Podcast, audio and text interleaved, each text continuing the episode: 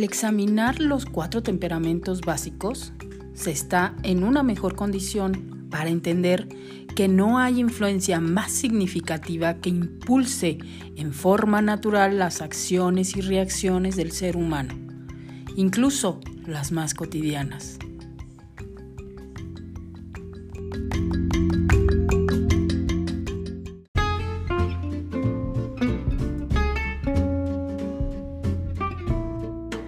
Examinemos los temperamentos y su capacidad al volante. Fíjate, el preponderante sanguíneo, ellos son conductores erráticos de vehículos. A veces conducen a gran velocidad, pero sin que exista razón aparente pierden interés en la velocidad y reducen la marcha. Viajar en el asiento de atrás de un sanguíneo puede resultar decididamente peligroso. Le interesan tanto las personas que cuando habla quiere mirarlas a la cara incluso mientras maneja. Dado que es un súper buen conversador, presta muy poca atención a la ruta. Cuidado. Suele perderse. Veamos a los preponderantes coléricos. Ellos son osados demonios de la velocidad que avanzan adelantándose a los otros vehículos por cualquier lado siempre quieren recorrer en un periodo de tiempo más rápido de lo que es humanamente posible e intentan ganar tiempo conduciendo furiosamente entre un compromiso y otro. Pero por extraño que parezca, rara vez los multan, pues tienen la habilidad para tener el ojo puesto en el retrovisor y estar atento a los policías de tráfico. Sí, son guerreros. Los preponderantes melancólicos jamás, jamás salen de la casa sin prepararse para el viaje con la antelación necesaria. Estudian el mapa y conocen la mejor ruta de principio a fin. Los melancólicos son los que están en mejores condiciones para mantener un registro completo de la historia del vehículo incluyendo el consumo de gasolina, aceite y obvio las reparaciones. Ellos son legalistas por naturaleza, por lo tanto rara vez viajarán a grandes velocidades. El preponderante flemático, por su parte, es el conductor más lento de todos. Él es el último en arrancar en una intersección raras veces cambia de carril y constituye regularmente un peligro por su indecisión cuando entra en la autopista desde una rampa lateral. Conduce como si anduviera de paseo los siete días de la semana. Obvio, pocas veces lo multan, casi nunca tiene accidentes, pero puede ser un peligroso obstáculo en la carretera. Cuidado. Quizá te identificas en mucho y hay detalles que a lo mejor te saltan y eso es porque hemos aprendido el temperamento secundario que viene formándose a través del carácter por medio de nuestra familia, amistades y como vayamos creciendo. Pero el temperamento primario siempre está ahí.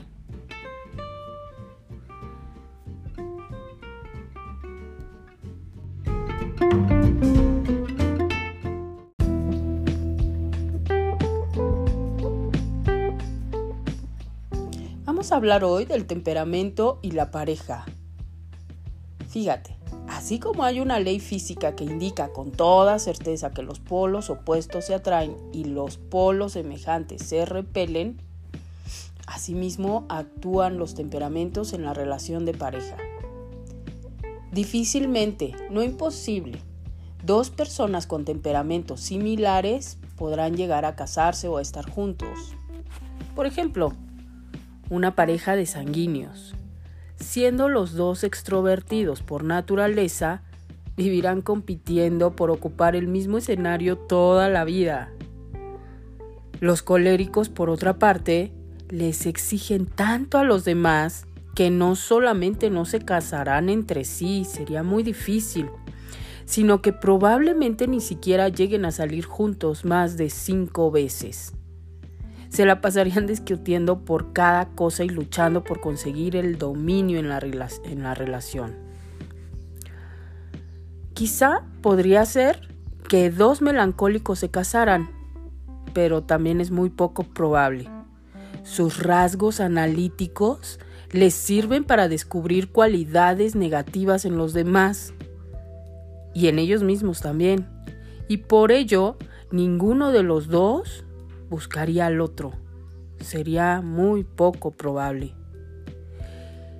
Y sería raro que dos flemáticos se casasen, por cuanto ambos se volverían seniles antes de que uno de los dos lograra reunir las suficientes energías para declarársele al otro y armar toda la situación de lo que sería la boda o el estar juntos.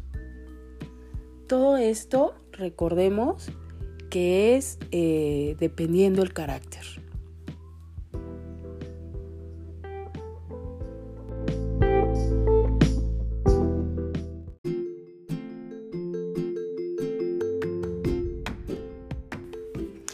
Hablemos de el temperamento y sus hábitos gastronómicos algo parecido con la realidad.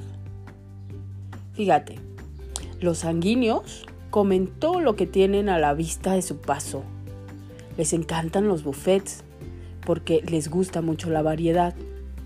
En un restaurante casi nunca consultan el menú antes de que llegue el mesero, pues seguramente estarán conversando. Los coléricos son comensales estereotipados pues su menú varía solo excepcionalmente de un día para otro. Y cuando se lo sirven, se lo comen a grandes bocanadas. A menudo están hablando mientras comen o mastican. Los melancólicos son comensales un tanto fastidiosos. Les lleva una eternidad resolver lo que van a pedir.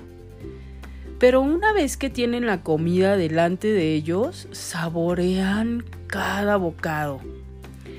Y los flemáticos comen con gran deliberación e invariablemente son los últimos en terminar.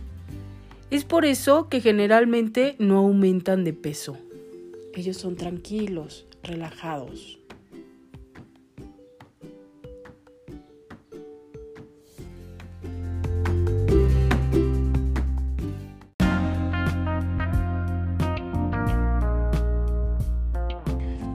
Hablemos del temperamento y en el caso de que tuvieran un jardín. El sanguíneo normalmente se levanta temprano el sábado para arreglar su, su, patio. Con gran entusiasmo prepara las herramientas. Posee todos los elementos que se conocen porque es incapaz de resistirse a comprar lo que le ofrecen. Con todo, a la media hora, lo más probable es que esté de lo más feliz charlando con un vecino y antes de completar la jornada le pedirá al hijo o al amigo o al cualquier familiar que recoja las herramientas y resuelve arreglar el jardín la próxima semana. El sanguíneo es uno de los grandes postergadores en el mundo. En cambio, el colérico detesta el trabajo del jardín.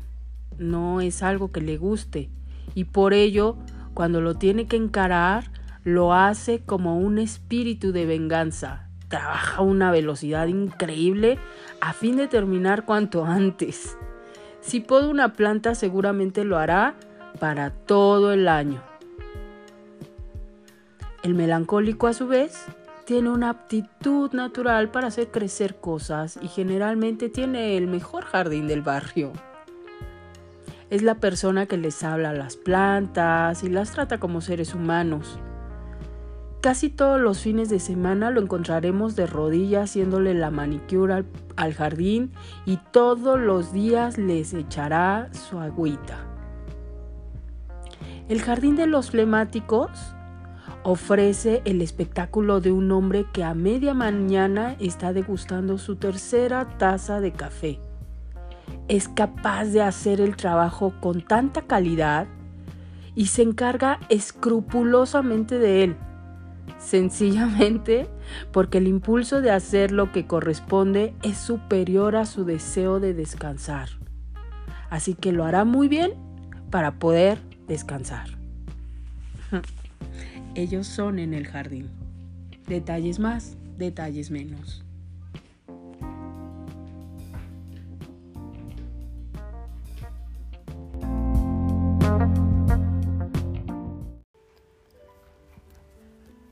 Veamos un estudio sobre la depresión y tengamos un pensamiento y acción sobre los temperamentos, porque sabemos que Dios no quiere que estemos deprimidos.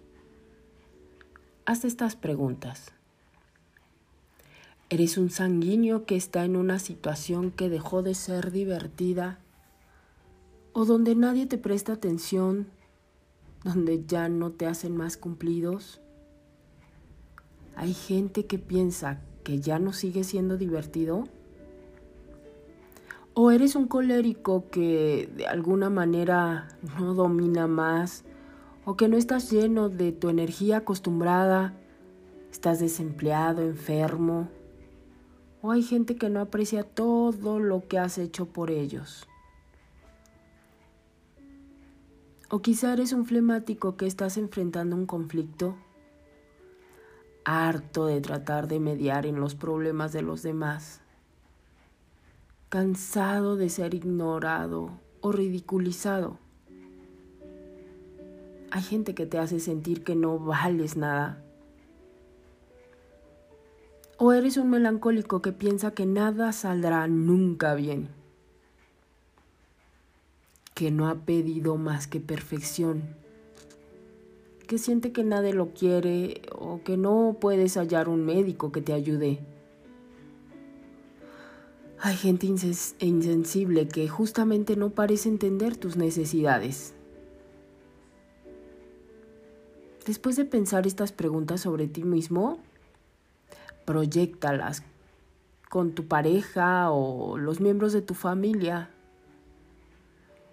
y repasa algunos pasos básicos para superar la depresión.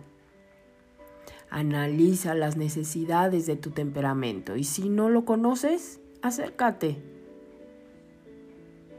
Admite que tienes un problema.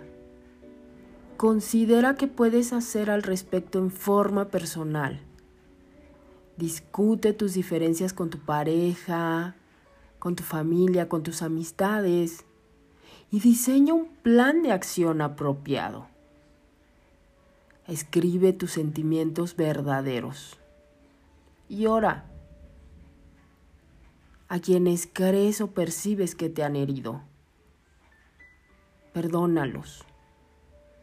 Comprométete decididamente a cambiar lo que haces que moleste a los demás y lo que te molesta a ti.